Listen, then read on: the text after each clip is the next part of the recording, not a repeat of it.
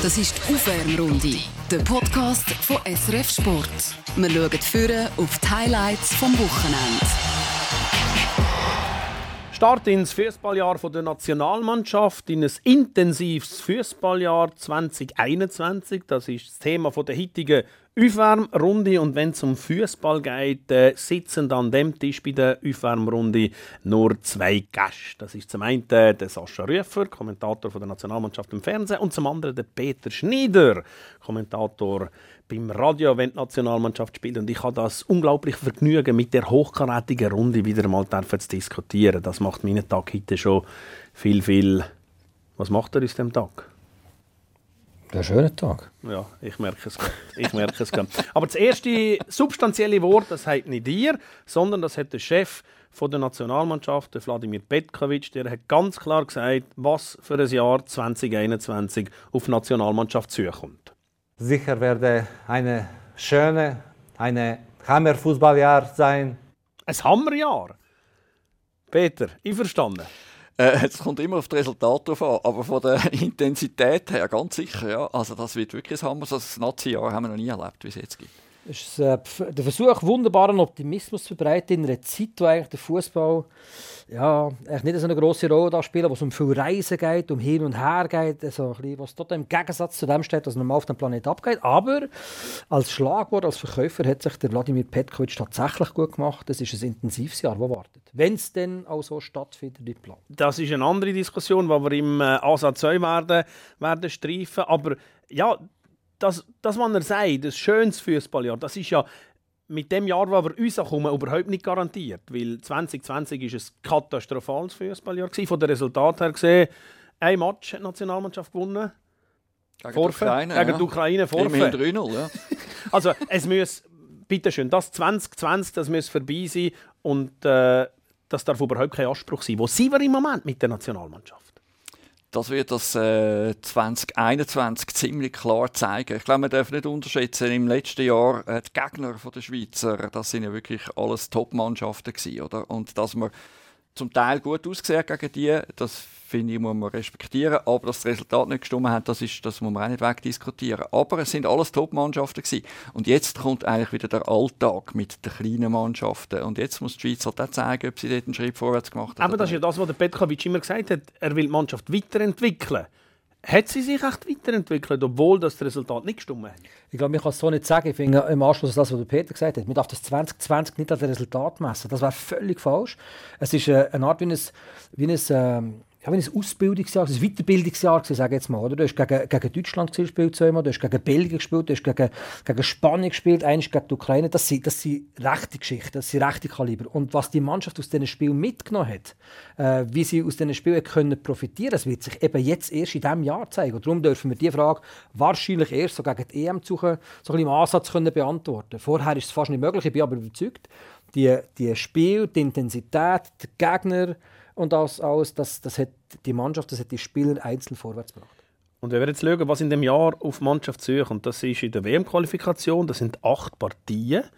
März, September, Oktober, November. Wir haben an der EM hoffentlich mehr als drei Spiele. Da kommen noch Testspiele dazu. Ob die sinnvoll sind oder nicht, das ist eine andere Diskussion. Aber es ist ein, ein Riesenpensum. Es ist ein grosses Pensum, wenn man gerechnet hat. Es sind, glaube elf Pflichtspiele, nicht, die warten. Es sind, sind drei Tests, wenn die noch wirklich dazukommen.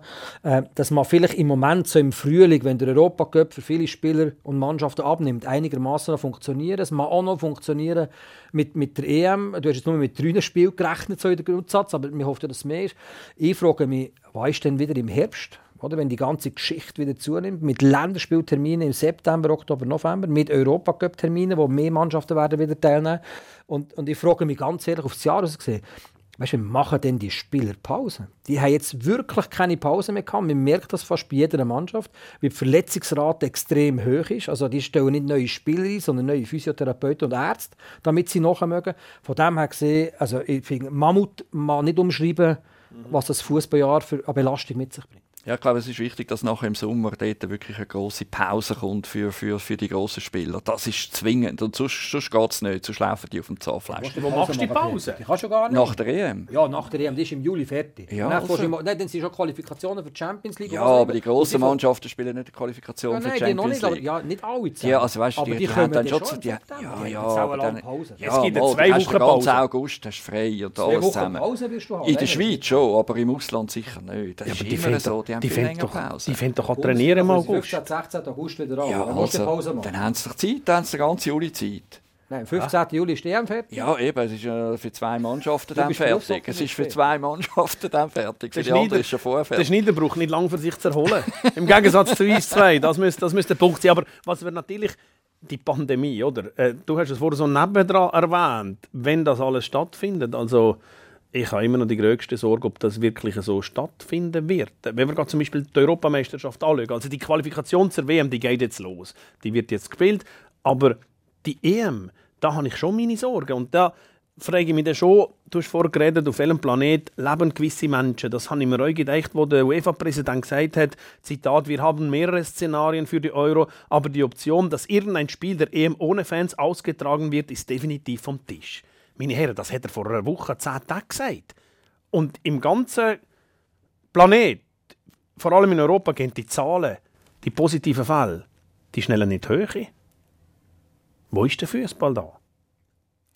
Es gibt zwei Sachen. Ich glaube, dass die, Fuss, also dass die EM wird stattfinden, da würde ich äh, 1000 Franken drauf wetten oder noch mehr. Das, das ist kein Zweifel. Äh, aber ich glaube nicht, dass das mit Zuschauern stattfindet. Ich weiß nicht, warum er das gesagt hat.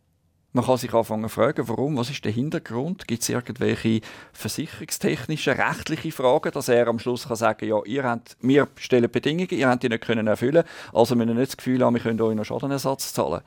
Keine Ahnung, was, also etwas anderes kann man eigentlich fast nicht erklären. Aber das hat COC genau gleich gemacht mit Tokio und so weiter. Aber da frage ich mich dann schon, der Fußball fährt ja das extra Zügel. Die können immer noch spielen, die benehmen sich zum Teil nicht so, wie man sollte. Also, ja. Genau das meine ich. Also im Fußball, das schon eins gesagt. Ähm, ähm, ich nehme es jetzt global und will nicht auf Einzelne abbrechen, aber der Fußball hat an Demut verloren. Der, der Fußball hat gesagt, zeigt eigentlich mehr seine, seine ganz arrogante Fratze.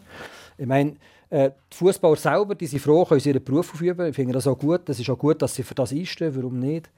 Aber was der Schäferin gesagt hat, ist an und für sich ein Affront. Ich, ich nenne es mal, das ist sogar eine Frechheit äh, gegenüber Regierungen, gegenüber Verantwortlichen, gegenüber all die, die gegen eine, gegen eine weltweit grassierende Pandemie ankämpfen.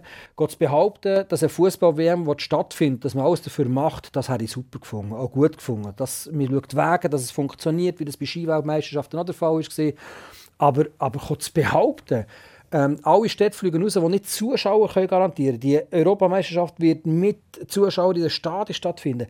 Das, das hat mit Verlaub, du hast vorher gesagt, Versicherung, das ist einfach nur frech. Es ist, ich frage mich, was der Mann in der Nacht träumt, wenn er ein tagsätzliches erzählt.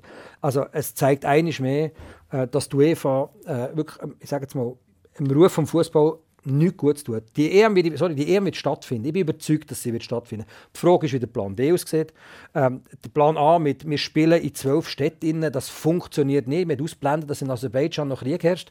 Also von dem her gesehen wäre der Fußball wahrscheinlich eher gut beraten gewesen, wenn seine Mächtigsten auch ein bisschen realitätsnäher und auch anständiger argumentieren. Finde ich ein sehr starkes Statement von dir. Aber Plan B und so müssen wir nicht groß diskutieren, dass man allenfalls spannend Spiele in England würde machen und so weiter. Israel hat sich mal angeboten, weil die, weil die geimpft äh, sind, bis der vielleicht. Aber das, was der Sascha sagt, Peter, das ist das, was, was mir jetzt Zeichen gibt. Ich liebe den Fußball über alles. Aber ich liebe den Fußball nicht mehr so, wie er sich präsentiert. Ich liebe nicht mehr alles am Fußball. Ja, das fällt einem tatsächlich schwer, äh, vor allem eben, wenn man an solche Aussagen umgenagt. Das ist ja so. Aber auf der anderen Seite, wenn du sagst, der Fußball hat seine arrogante Fratze zeigt und dass man quasi in einer eigenen Welt lebt und man so weiterspielt, ja, mit solchen Aussagen hast du schon recht, äh, wenn man das betrifft. Aber auf der anderen Seite finde ich es wichtig, dass in solchen Zeiten, wie wir jetzt leben, dass eben auch Fußball gespielt wird. Dass man es versucht, möglichst irgendwie zu machen, dass man versucht, möglichst irgendeine Champions League durchzuziehen. Und bis jetzt hat ja das alles funktioniert. Das hat die Nations League funktioniert, mit Ausnahme von dem Ukraine-Spiel, wo, wo, wo, sehr speziell war. Aber sonst funktioniert ja alles. Oder? Natürlich muss man jetzt zum Teil äh, zweimal äh, auf Budapest spielen in der Champions League und so weiter. Aber es funktioniert. Das System kann einigermaßen aufrechterhalten werden. Und ich finde das nicht unwichtig. Auch für unsere Gesellschaft, um eine gewisse Normalität in diesen komischen Zeiten eben gleich noch können darzustellen. Ich bin einig, Peter. Weißt, es ist ganz wichtig, es geht nicht darum, dass der Fußball stattfindet. Wie alles, was stattfinden kann in diesen Zeiten. Und man muss so berücksichtigen, auch hier ganz wichtig, es muss auch stattfinden, weil ein ganzer Apparat dran Auch die UEFA braucht Geld, genauso wie das die FIFA braucht, die Verbände brauchen Geld. Also man muss versuchen, einen Weg zu finden. Gegen das hat ja niemand etwas. Es geht um die Art und Weise, wie man auftritt und die Art und Weise, wie man sich äußert. Und wenn Herr Schäferin als UEFA-Präsident sich mit sättigen Äußerungen quasi an die Leute wendet, dann muss ich sagen, das funktioniert nicht, Herr Schäferin. Das geht nicht. Rote Karte, das ist nicht mal gelb-rot. Das ist rot, raus, abfahren. Das Die fehlende Demut, da bin ich einverstanden mit dem, mit dem, äh, mit dem Sascha. Und das hat halt der Fußball verlehrt über die letzten Jahre. Und darum hat man vielleicht eben nicht die richtige Art und Weise, wie dankbar man soll sein dass es eben so funktioniert, wie du angesprochen hast. Peter, ich bin auch mit dir einverstanden. Zum ja. Glück wird noch Fußball gespielt. Mhm ich glaube, man hat sich einfach man hat sich entfernt, ja, von, von, von, von, der Basis, von den Fans, vor allem hat man sich eigentlich entfernt, das ist ja so. Man hat ja eigentlich, eine Weile lang sind ja die Fans überhaupt nicht mehr interessant gewesen, das ist eigentlich immer noch so, oder? Also wichtig ist ja, dass die Anspielzeiten, genau, dass die Anspielzeiten der Champions League am 9. ist. Ich meine, welcher Fan, also für welche ist das völlig abgehoben, oder? Also die, die Leute können die Match gar nicht mehr schauen, also Kinder können nicht mehr schauen und so weiter und so fort, wenn man am nächsten Tag muss arbeiten, oder? Also die haben sich völlig, völlig abgehoben von den normalen Leuten und das ist tatsächlich eine Krankheit, die nicht gut ist. Also gleich, sorry, noch schnell ja. und gleich sagen wir eben, es ist das Gebären quasi, das Gebären von der, von der, von der UEFA. Wenn du siehst, äh, mir ist das Spiel auf Bulgarien versetzt. Bulgarien hat explodierende Zahlen gehabt, die Schulen sind zu, Geschäfte sind zu, Hotels sind zu, aber Bulgarien hat die Pushkash Arena zur Verfügung gestellt und bekommen für das Endspiel über und UEFA-Spiel. Oder? Das ist doch ein Geschäft und Gegengeschäft. Äh, man kann sagen, das, das ist eben ein bisschen. Man probiert den Apparat am Leben zu halten und für, für sich, für den Fußball, Sonderregelungen und Sonderrechte zu generieren. Wir fordern die sogar ein. Oder? Das ist das eine. Auf der anderen Seite muss man ein bisschen Lanze brechen für den Fußball. Ähm, durch das es immer wieder gespielt wird, ist es so, dass du neue Methoden findest zum Testen, zum, zum Blasen finden, wo etwas kann stattfinden kann. Äh, du probierst einen Apparat am Leben zu bauen und das, das funktioniert schon auch. Darum muss man wirklich differenzieren. Wir sind froh, wird Fußball gespielt, Arbeitsbereich auch stattfinden. Auf der anderen Seite geht es auf einen Auftritt von, von den Mächtigen, sage ich jetzt mal. Äh, das sind zwei Sachen, die ich grundsätzlich versuche auseinanderzubauen. Und darum, wenn du vorher gesagt hast, wegen Plan B, ich hoffe, dass der Plan B da ist. Es wird eigentlich nicht darüber geredet. Er, er, wird schon da sein. Die sind ja nicht so, Nein, die ja. leben ja nicht hinter einem Mond, dass sie keinen Plan B haben. Und ich gehe davon aus, dass die das Szenario schon alles vorbereitet haben. Es gibt äh, tatsächlich, wenn man so aus UEFA-Kreisen los, gibt es äh, so spannende Rückmeldungen, dass man äh, auf der einen Seite schaut, ob, ob die ganze EM in einem Land kann stattfinden um das Reisen zu unterbinden. Wir haben jetzt neu gehört, dass äh, äh, die UEFA-Euro eventuell sogar in zwei oder in drei Ländern können stattfinden dass also Gruppenspiele am einen Ort stattfinden und dann tut man erst für das Finalturnier ähm, äh, für die letzten zwei Runden auf, auf England wechseln nach, nach London. Also es gibt Plan A und Plan B, da bin ich fest davon überzeugt. Aber, und das wissen die Hörerinnen und Hörer von dem Podcast auch, es geht auch hier um Verträge, es geht um Versicherung und was immer. Da kannst du nicht zum Vornherein schon sagen, wir stellen alles auf den Kopf, obwohl jeder weiß, dass ein UEFA-Euro in zwölf Städten Stand heute einfach undenkbar ist. Also ich wäre nicht überrascht, wenn wir eine osteuropäische EM würden sehen. Konkreter, dass es auf Russland geht? Ja.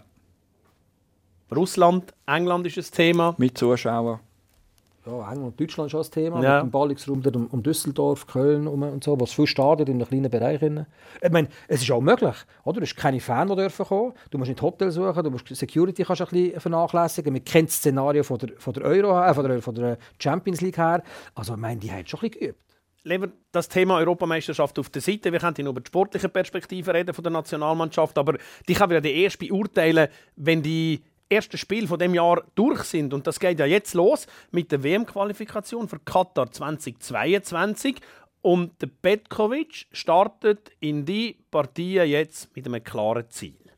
Unser Ziel ist, diese WM-Qualifikation gut zu starten, weil wissen wir, auch, wie das kann gut gehen, wenn man startet in eine Qualifikation gut. Also guter Start. Das heißt für mich gegen Bulgarien auswärts, die Welt Nummer 68 und nachher Litauen daheim, die Welt Nummer 129, die ersten beiden Spiele, sechs Punkte. Ja.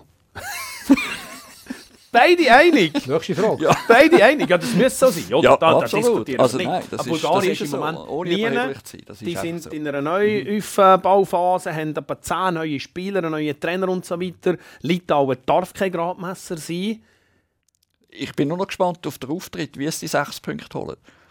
Es tönt es jetzt überheblich, Formsache? aber nein, eine Formsache ist es sicher nicht für die Schweizer. Also, äh, da müssen es gleich immer auch noch Grenzen gehen. Manchmal muss man halt dann ein Spiel nicht erspielen, sondern erkämpfen. Und, also von dem her, ja, ich bin vor allem auf, auf den Auftritt gespannt, auf das Resultat weniger. Also das, das muss, muss einfach mit den Ansprüchen, die man unterdessen hat an die Nationalmannschaft, die sie ja selber an sich hat, äh, ist das klar. Sechs Punkte.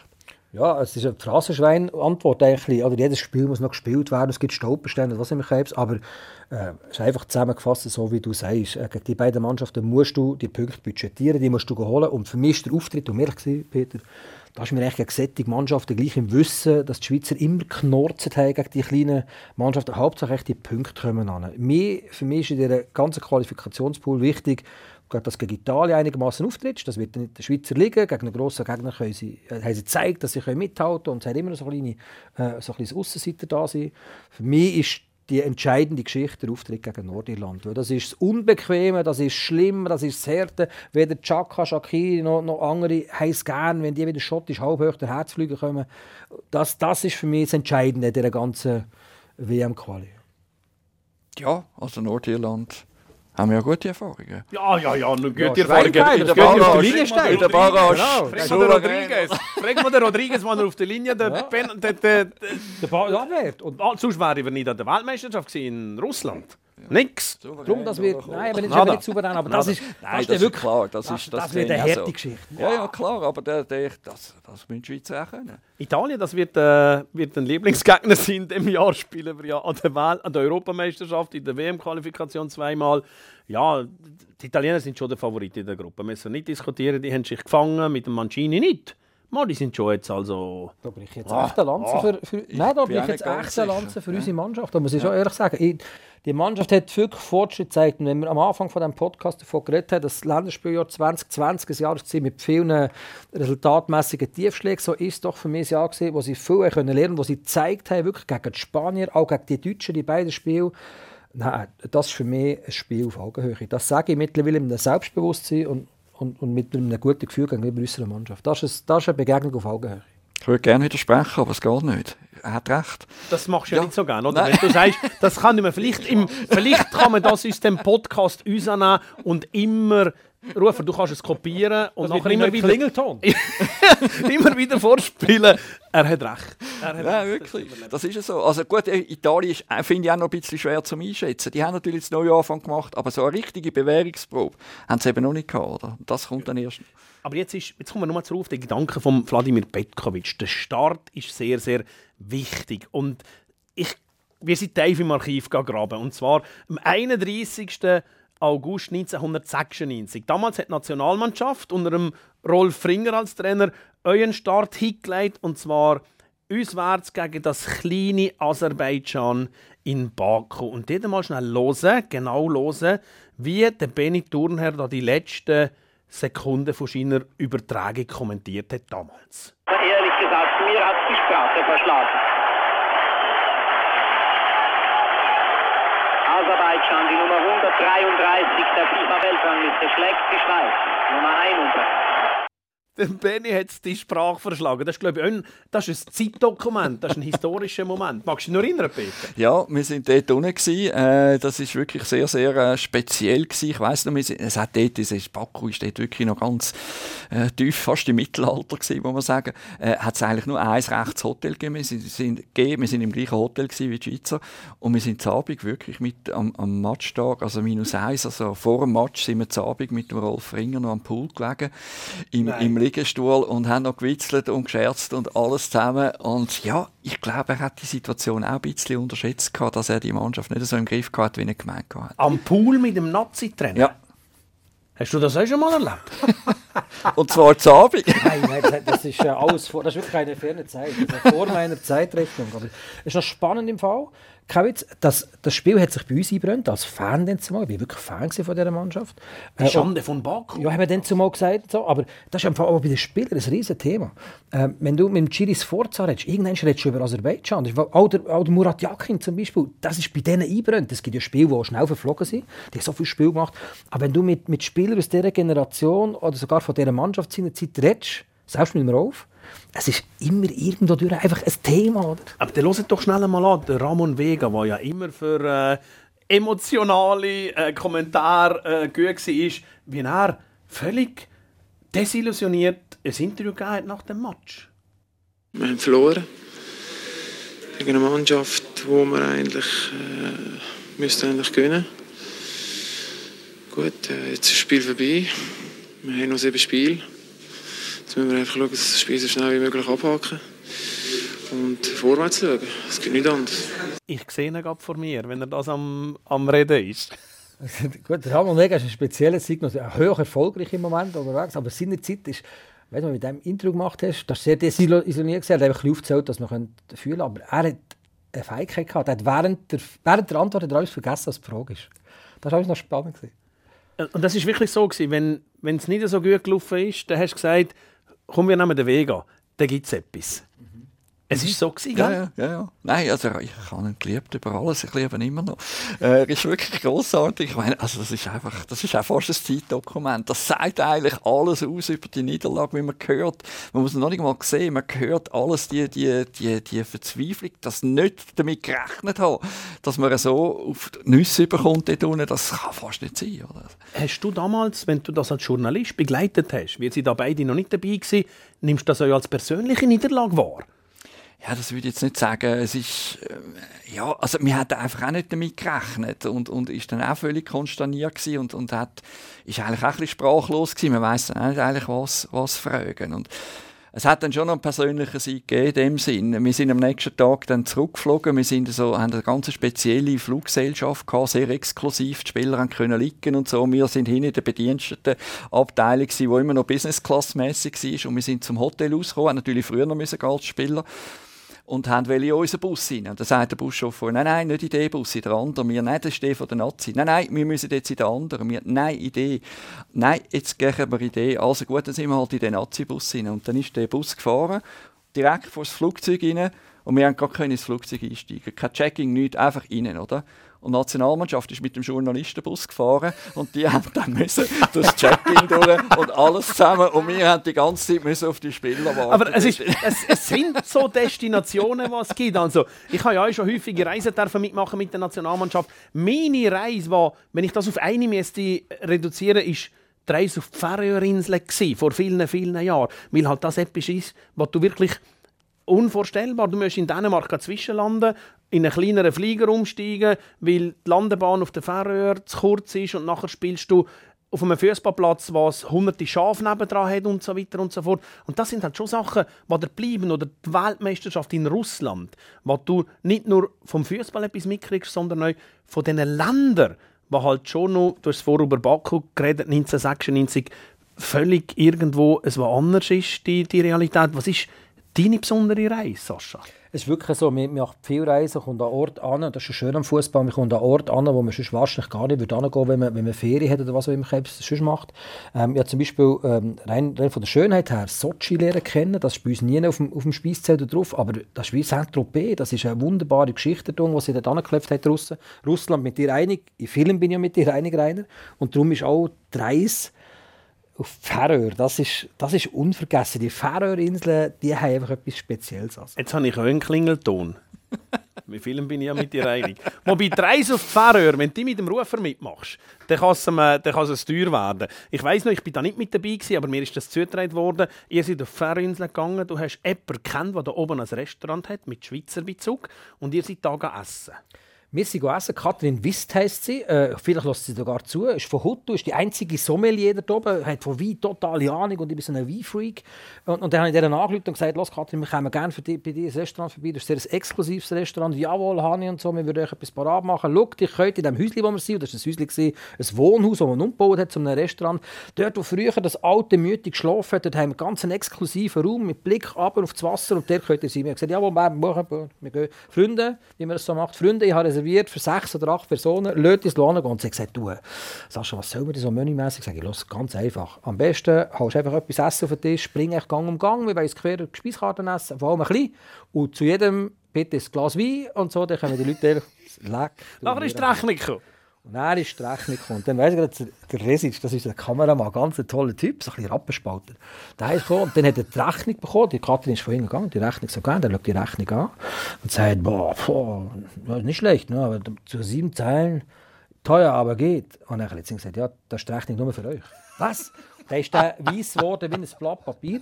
Und es gibt tatsächlich Kollegen äh, bei uns in der Redaktion, die reden eigentlich nicht gross mit mir, obwohl schon ein Zeitchen her ist. Und vor allem springen sie weiter weg. Das heisst, wenn wir essen oder Ort, einfach nicht mit dem Rufer. ja, mit dem Rufer nicht mehr gehen. Ich habe etwas erlebt auf, äh, auf, äh, in Island. Sie waren ja nicht vor allzu langer Zeit. Gewesen. Da bin ich mit dem Huckel Haifisch essen. Und das war eine Katastrophe. Gewesen. Das hat geschmeckt wie, wie, wie Autopolish, wie Gift. Weil dort dienst ja fermentieren, irgendwo im Sand, am, am Meer und so. Und nachher essen die das. Und du kannst es nur essen, wenn gleichzeitig irgendein Schnaps trinkst, der alle Geschmacksnerven tötet. Das ist auch etwas, was mir geblieben ist. Da habe ich dann noch ein Geschichtchen machen, den Blick das fotografieren und das ist ja wirklich ganz, ganz übel gewesen. Was hast du noch für Geschichten? Ja, ich habe tausende von Geschichten, aber eine, die wirklich, wo, wo, wo, äh, wo mich ein beeindruckt und ein bisschen beelendet hat, das war das erste Mal, gewesen, wo, wir in Albanien waren. Das war irgendwie im Jahr 2000 rum, irgendwie so, 2002. Und da war Albanien halt wirklich noch ganz am Boden. Gewesen. Also wirklich, da bist du Abend durch die Straße gelaufen, da haben die Tollendeckel gefehlt, weil irgendwann wahrscheinlich Leute geklaut haben, um irgendwie ein Salteisen benutzen oder was auch immer. Hast du aufpassen, dass nicht in die Tollen, äh, die Tollen runtergefallen bist. Und wenn du zum Hotel ausgeschaut hast, dann hat es Leute gehabt, Kinder vor allem auch, die gebettelt haben. Und die haben jetzt aber nicht gebettelt für Geld oder irgendwie so etwas, sondern die haben gebettelt, dass du irgendeine Banane vom Frühstücksbuffet genommen hast und ihnen das gegeben Die haben dann das gegessen. Also das ist wirklich ein Elend gewesen, wo, wo auch die Spieler dort äh, sehr bemerkt haben und, und äh, ja, auch beeindruckt haben. Ich mag mich erinnern, ich bin mal in, noch im letzten Jahrtausend mit der Nationalmannschaft als Interviewer auf Georgien gegangen. Genau dasselbe. Und da hast du irgendwie etwas Gutes machen und hast das mit deinem westlichen Gedankengut hast du beispielsweise einem Taxichauffeur ein Streichgeld gegeben, was in keiner Relation war zu, zu den Rahmenbedingungen da. Und das hätte, mit dem habe ich zum Teil gar nicht umgehen weil du bist in die Länder gegangen, klar, du bist für zwei Tage da hingegangen, du hast dich nicht gleich vorbereitet, wie wenn du jetzt 14 Tage so in die Ferien gehst. Und das ist, das stimmt, das ist, es gibt ganz schöne Momente, aber es gibt natürlich äh, ja, nicht, nicht nur einfach im Moment. Es sorgt auch für eine gewisse Demut. Wir haben wieder von diesem Wort geredet und es tut uns Schweizer mit unseren Möglichkeiten, die extrem gut und zeigt mir persönlich auch immer wieder, in welchem Paradies dass wir eben dürfen leben. Ich meine, der Lotto 6er hat jeder schon gehabt, der in diesem Land hier darf leben, wegen seiner Struktur, wegen seiner Art, wegen der Absicherung etc. Und wenn du dann in solche Länder reist, durch den Fußball, kommt die Demut schon zurück. Und die Wirkung, die du sagst, was auf uns Journalistinnen und Journalisten hat, äh, die ist halt auch hier bei den Spielern. Und darum habe ich mittlerweile ein gewisses Verständnis, wenn sich, wenn sich die Nationalmannschaft, ja, früher habe ich so und jetzt immer noch, ähm, bei, bei Reisen und bei Spielen in solchen Ländern zum Teil auch ein bisschen schwer tut, weil das ist unglaublich, die Eindrücke kommen. Auch für die Spieler, die nehmen das wahr, auch die machen Footings, auch die gehen raus. Von dem her gesehen, es ist wirklich so. Also. Machen wir, machen wir den wieder zurück zum Sport, weil es sind ja die Spiele, die wir jetzt ähm, werden mitverfolgen, die beiden WM-Qualifikationsspiele und der Test gegen Finnland, wo unmittelbar bevorstehen. Und dass wirklich Spiele gegen schlechte Nationen können schief gehen, das hat die Nationalmannschaft zwölf Jahre nach Aserbaidschan nun mal erlebt. Und ich bin davon ausgegangen, dass der Rufer das Spiel gegen Luxemburg kommentiert hat damals im letzten Grund. Und nachher sind wir es hören und dann haben wir gemerkt, nein, nein, das war der Dani Kern. Gewesen. Und er hat damals folgendes Fazit gezogen. Alle haben uns gefreut auf einen überzeugenden Sieg. Auf eine Schweizer Mannschaft, die hier motiviert und engagiert auftritt. Der Wille war da, aber dann war es es auch.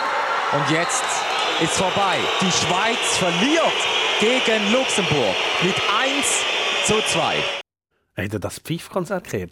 Die einzige richtige Antwort. ich habe das Gefühl, du hast gewusst, dass das passiert, darum hast du das nicht kommentiert. Nein, es war eine spannende Phase. Es ist, äh, es ist, es ist die Phase, gewesen, wo, wo der Benny Thurner gesagt hat, er höre, er höre auf kommentieren und gibt die Nationalmannschaft ab. Nach der Euro 08 hat er das gemacht. Und dann hat es so eine interne Evaluation gegeben, wo insgesamt drei Kommentatoren äh, getestet worden sind.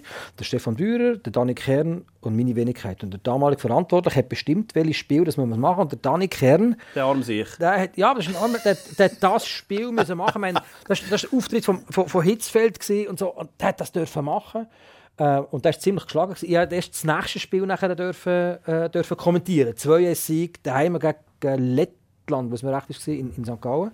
Das durfte ich machen, aber das Spiel hätte der Dani kennen müssen. Aber eben, gegen Luxemburg bist du nicht gefeit vor so einer Blamage. Und auch wenn der Trainer Hitzfeld heisst. Also es kann passieren. Du hast damals im Stadion erlebt? Ja, ich war dabei, gewesen, aber ich, ich glaube es heute noch nicht, dass es passiert. Das kann, nein, es kann eigentlich nicht passieren. Gegen Luxemburg, die Heim verlieren, kann eigentlich nicht passieren. Und ich weiss noch gut, der äh, Görkan Sermetter ist, äh, nicht der Sermetter, der, der Görkan Indler natürlich, ist der Captain gewesen und hat sich auf den Blick äh, fotografieren lassen, Hampfle Luxemburger ja, in der Hand, wie genau. er dort reinbeißt, oder? Und die Luxemburger sind ihm nachher ziemlich schwer aufgelegen. Also sind einig, so etwas wie die Schande von Baku oder das Luxemburg-Debakel, das passiert der Mannschaft jetzt nicht. Bei diesem Match in Bulgarien und gegen Litauen. Ja, das würde das sollte noch nicht passieren, Freunde. Aber ja. ich weiss noch, wenn wir in Lugano eins gegen Katar 1-0 verloren hat, kommt erst noch einen Test. Ja, da, da, da, das ist alles, es, es kann es einfach immer geben. Darum, es ist niemand ja, gefeit davor. Aber wenn alles normal läuft, selbstverständlich nicht. Jetzt, der, der Quali-Modus, der ist ja auch ein bisschen kompliziert. Ich habe mir den aufgeschrieben. Also, nur die 10 Gruppensieger kommen direkt an die WM. Alle Gruppen Zweite spielen mit zwei Teams aus den Nations League Playoffs in drei Vierergruppen. Es gibt Halbfinal und Final in diesen drei Vierergruppen und der Sieger ist an der WM. Kapiert? Ja. Nein. Ja oder ja? Nein, äh, nein es, ist, es ist ein bisschen komplizierter und es, ist, es gibt einfach die, die Barrage-Spiele quasi nicht mehr, oder? Mit Hin- und Rückspiel, wie jetzt gegen Nordirland, ja. oder? Und das erschwert natürlich die Situation ein bisschen, oder? Weil in einem Spiel kannst du mal äh, ein Seich wieder gut machen im nächsten Spiel, im Retourspiel, aber da gibt es ein Spiel, entweder Top oder Flop, oder? Und das ist brutal. Wo seht ihr denn den Weg an die WM realistischer für die Schweiz? Über den Gruppensieg? Oder über diesen komplizierten Weg nachher in diesen drei Vierergruppen? Ja, die Frage ist einfach beantwortet, Gruppensieg. Also, wenn alles normal läuft, kommt es auf die beiden direkten Duelle gegen die Italiener. Alles das zwischendrin ist Stolperstein. Und der grösste Stolperstein der ist Nordirland. So einfach zusammengefasst. Und es ist einfacher, sich in diesem Spiel zu behaupten, sage jetzt mal, als dann nachher äh, in, den, in diesem Playoff-Betrieb äh, vorwärts zu kommen. Also darum ist die Schweiz gut beraten, wirklich Gas zu geben. Und ich habe auch hier das Vertrauen, ich weiß auch nicht warum. Ich fühle mich einfach gut und ich fühle ein gutes Gefühl gegenüber der Nationalmannschaft in dieser Gruppe. Ähm, es ist weniger schwer, in der Qualifikation, in der WM-Qualifikation das Ticket zu holen, als dann nachher bei diesem erschwerten Weg im zweiten Teil. Und weißt du, was halt ist? Die, die jüngste Fußballergeneration in der Schweiz, da kann man sich fast nicht mehr vorstellen, dass eine Endrunde ohne die Schweiz stattfindet. Also das hat es in den letzten 20 Jahren zweimal gegeben, 2002 und 2012. Also vor 10 Jahren und vor 20 Jahren. Wir hoffen, dass das äh, kein schlechtes Omen ist für 2022. Aber irgendwann wird das wieder einmal passieren. Das ist den Holländern passiert, den Italienern passiert, eigentlich allen europäischen Spitzennationen, mit wenigen Ausnahmen. Und ja, könnten wir mit dem umgehen? Ich glaube nicht, dass das passiert. Äh, weil ich habe das Gefühl, da hat der Wladimir Petkovic in den letzten zwei, drei Jahren von mir sehr gute Arbeit geleistet. Weißt du, wir haben den Umbruch, Peter, wir haben den Umbruch eigentlich jetzt so ein bisschen fließend gehabt. Natürlich gibt es bei uns noch ein bisschen ältere Generationen, aber es kommen neue nachher. Und, und du 21 bringt da schon tolle Spieler mit sich. Also ich habe das Gefühl, der Umbruch, der, den die Italiener jetzt so krass gemacht haben, der Umbruch, der bei den Deutschen, der ist ja völlig versandet. Du weißt nicht, ich glaube, die haben gefühlt die 822 Spieler eingesetzt in den letzten vier Ländern. Und holen jetzt den Müller und, und den Hummer. Kommen jetzt wieder zurück. Also ich habe das Gefühl, wir sind auf diesem Prozess einen Schritt weiter. Das hat der Vladimir Petkovic mit sehr viel Weitsicht gemacht.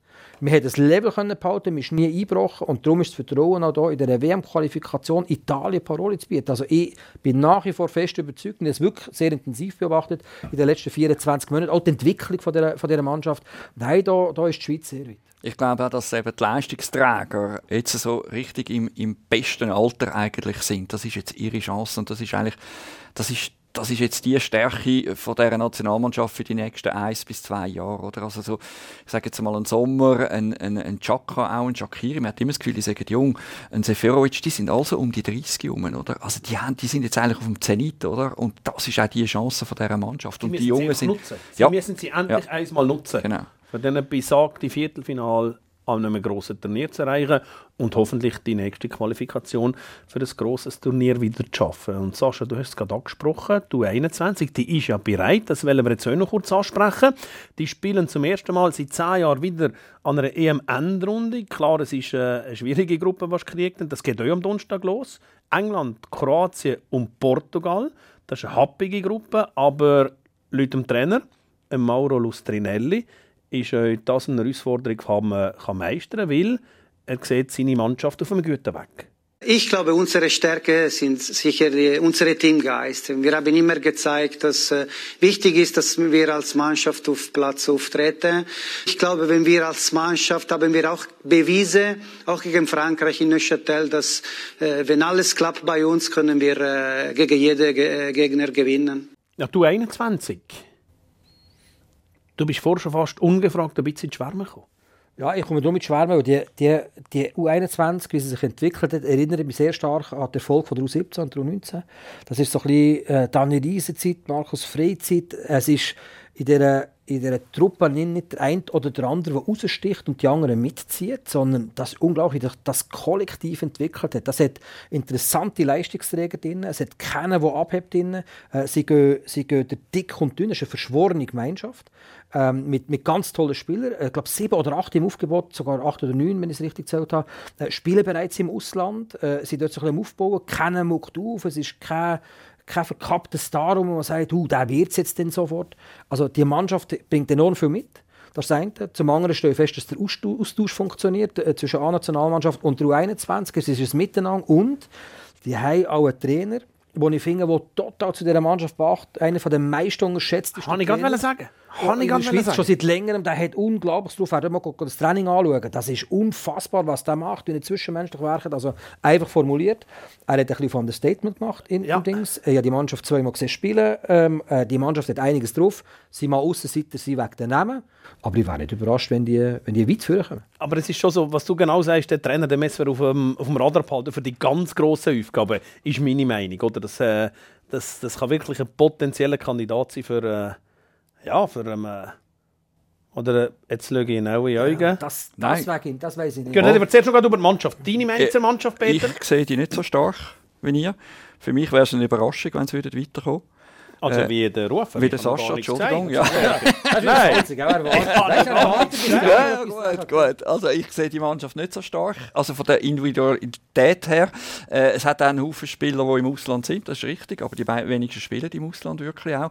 Ähm, also da, da, aber aber dann, jetzt kommt das große Aber und das ist der Trainer. Also ich finde das einer der besten und talentiertesten Trainer, die es überhaupt gibt. Für, für ganz große Aufgaben. Ich glaube, er ist er ist absolut zentral für den Erfolg dieser Mannschaft, weil er schaut, das hast du gesagt, dass die Mannschaft zusammenhebt und dass sie zusammen ist und das ist die Hauptverantwortliche am Trainer. Der läutet denen die ganze Zeit an, kümmert sich um die Spieler, wenn die im Ausland sind, wenn niemand mehr an die denkt. Er hat immer Kontakt zu ihnen und das macht er fantastisch. Also der Mauro Lustrinelli, habe ich schon, der ist ja mal unser Experte im Radio. Richtig, jawohl. der ist genial gewesen. Der hat schon beim Eis, beim I, wenn die eingelaufen sind, eingespielt haben, hat er schon gesagt, schau mal, wie die laufen. Das kann gar nicht gut kommen heute. Und es ist meistens Aber schau so, so wie er jetzt als Trainer denkt, ist er doch als Spieler gewesen. Man hat ihn unterschätzt. Ja, ja, der Lustrinelli, der hat da in Bellinzona etwas gemacht und das Gleiche noch studiert. Und nachher ist er irgendwann Fußballprofi geworden. Am Schluss hat er in der Champions League Goal geschossen. Und man hat ihn nie echt auf dem Radar gehabt. Und das ist noch spannend. Als Trainer macht er jetzt eine ähnliche Entwicklung.